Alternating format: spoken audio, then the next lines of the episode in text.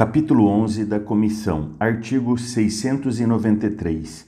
O contrato de comissão tem por objeto a aquisição ou a venda de bens pelo comissário em seu próprio nome, grifa essa frase, em seu próprio nome, a conta do comitente. Amigos, observem que a comissão é em verdade uma intermediação com prestação de serviço. Ah, professor, então é muito parecido com o mandato? Espera lá, vamos lá. No mandato, o representante atua em nome do representado, mas na comissão, o comissário atua em nome próprio. Prossigamos. Artigo 694. O comissário fica diretamente obrigado para com as pessoas com quem contratar sem que estas tenham ação contra o comitente, nem este contra elas, salvo se o comissário ceder seus direitos a qualquer das partes. Artigo 695. O comissário é obrigado a agir de conformidade com as ordens e instruções do comitente, devendo, na falta destas, não podendo pedi-las a tempo, proceder segundo os usos em casos semelhantes. Parágrafo único ter-se-ão por justificados os atos do comissário, se deles houver resultado vantagem para o comitente, e ainda no caso em que, não admitindo demora a realização do negócio, o comissário agiu de acordo com os usos. Artigo 696. No desempenho das suas incumbências, o comissário é obrigado a agir com cuidado e diligência, não só para evitar qualquer prejuízo ao comitente, mas ainda para lhe proporcionar o lucro que razoavelmente se podia esperar do negócio. Parágrafo único. Responderá o comissário, salvo motivo de força maior, por qualquer prejuízo que, por ação ou omissão, ocasionar ao comitente. Artigo 697. O comissário não responde pela insolvência das pessoas com quem tratar, exceto em caso de culpa e no do artigo seguinte. Artigo 698. Se do contrato de comissão constar a cláusula del credere, responderá o comissário solidariamente, grifem a palavra solidariamente, com as pessoas com que houver tratado em nome do comitente, caso em que, salvo estipulação em contrário, o comissário tem direito à remuneração mais elevada para compensar o ônus assumido. Artigo 699. Presume-se o comissário autorizado a conceder dilação do prazo para pagamento, na conformidade dos usos do lugar onde se realizar o negócio, se não houver instruções diversas do comitente. Artigo 700. Se houver instruções do comitente proibindo prorrogação de prazos para pagamento, ou se esta não for conforme os usos locais, poderá o comitente exigir que o comissário pague incontinente ou responda pelas consequências da dilação concedida, procedendo-se de igual modo se o comissário não der ciência ao comitente dos prazos concedidos e de quem é seu beneficiário. Artigo 701.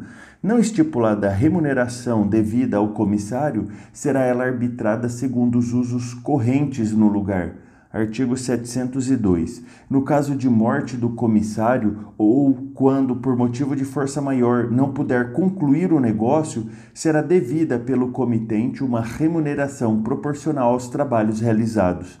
Artigo 703. Ainda que tenha dado motivo à dispensa, terá o comissário direito a ser remunerado pelos serviços úteis prestados ao comitente, ressalvado a este o direito de exigir daquele os prejuízos sofridos. Artigo 704. Salvo disposição em contrário, pode o comitente, a qualquer tempo, alterar as instruções dadas ao comissário, entendendo-se por elas regidos também os negócios pendentes. Artigo 705. Se o comissário for despedido sem justa causa, terá direito a ser remunerado pelos trabalhos prestados, bem como a ser ressarcido pelas perdas e danos resultantes de sua dispensa. Artigo 706.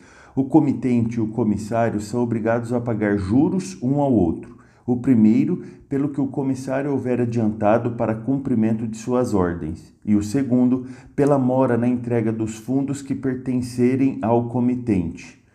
Artigo 707. O crédito do comissário relativo a comissões e despesas feitas goza de privilégio geral, no caso de falência ou insolvência do comitente. Artigo 708.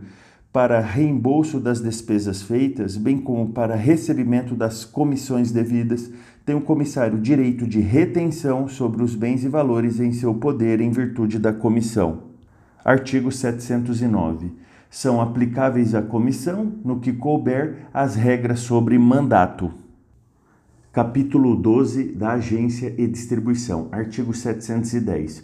Pelo contrato de agência, uma pessoa assume, em caráter não eventual e sem vínculos de dependência, a obrigação de promover, à conta de outra, mediante retribuição, a realização de certos negócios em zona determinada, caracterizando-se a distribuição quando o agente tiver à sua disposição a coisa a ser negociada.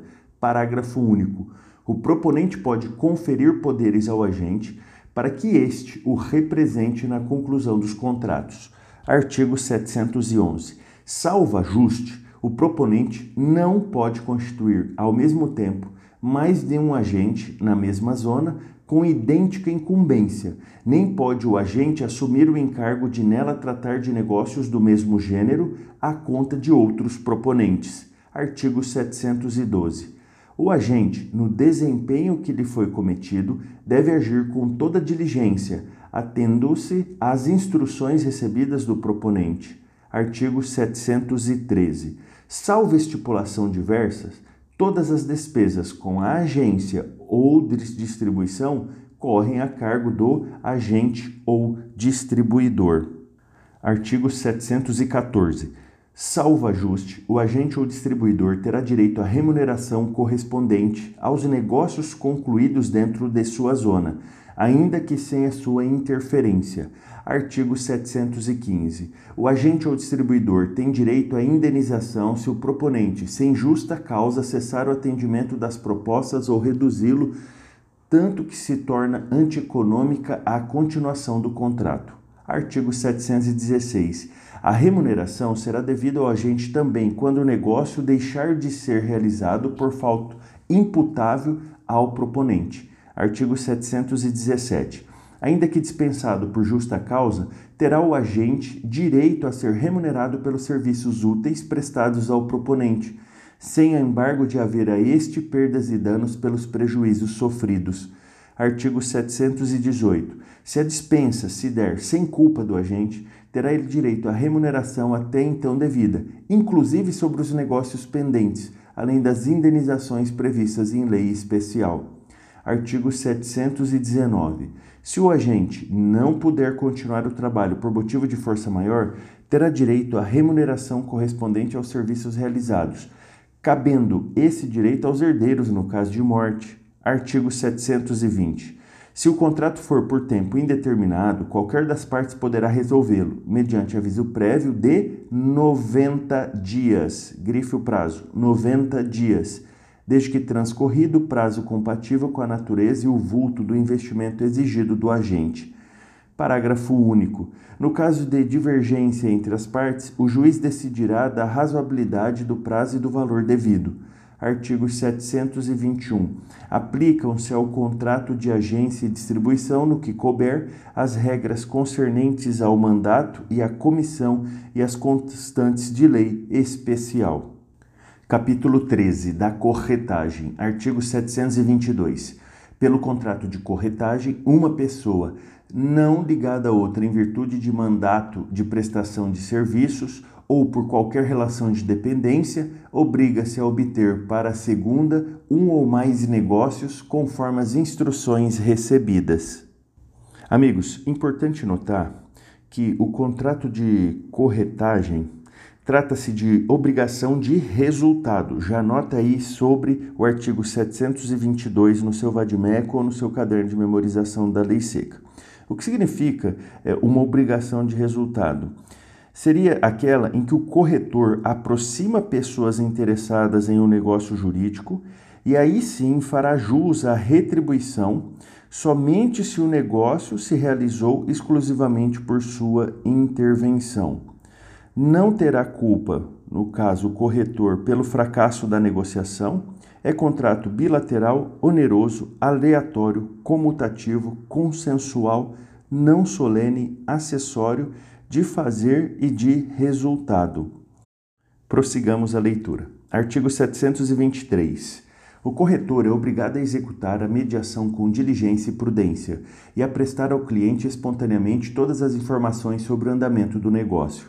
Parágrafo único. Sob pena de responder por perdas e danos, o corretor prestará ao cliente todos os esclarecimentos acerca da segurança ou do risco do negócio, das alterações de valores e de outros fatores que possam influir nos resultados da incumbência.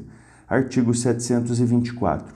A remuneração do corretor, se não estiver fixada em lei nem ajustada entre as partes, será arbitrada segundo a natureza do negócio e os usos locais.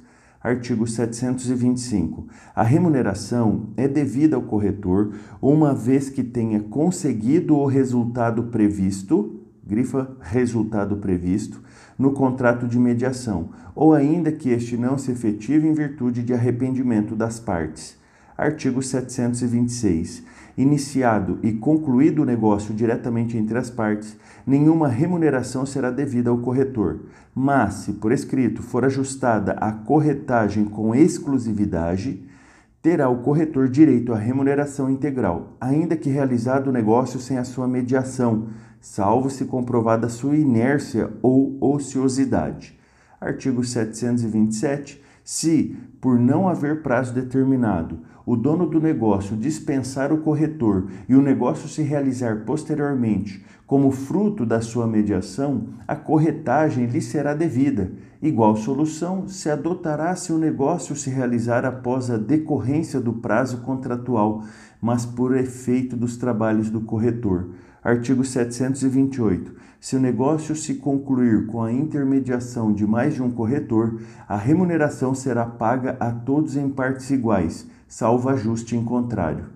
Artigo 729. Os preceitos sobre corretagem constantes deste Código não excluem a aplicação de outras normas da legislação especial.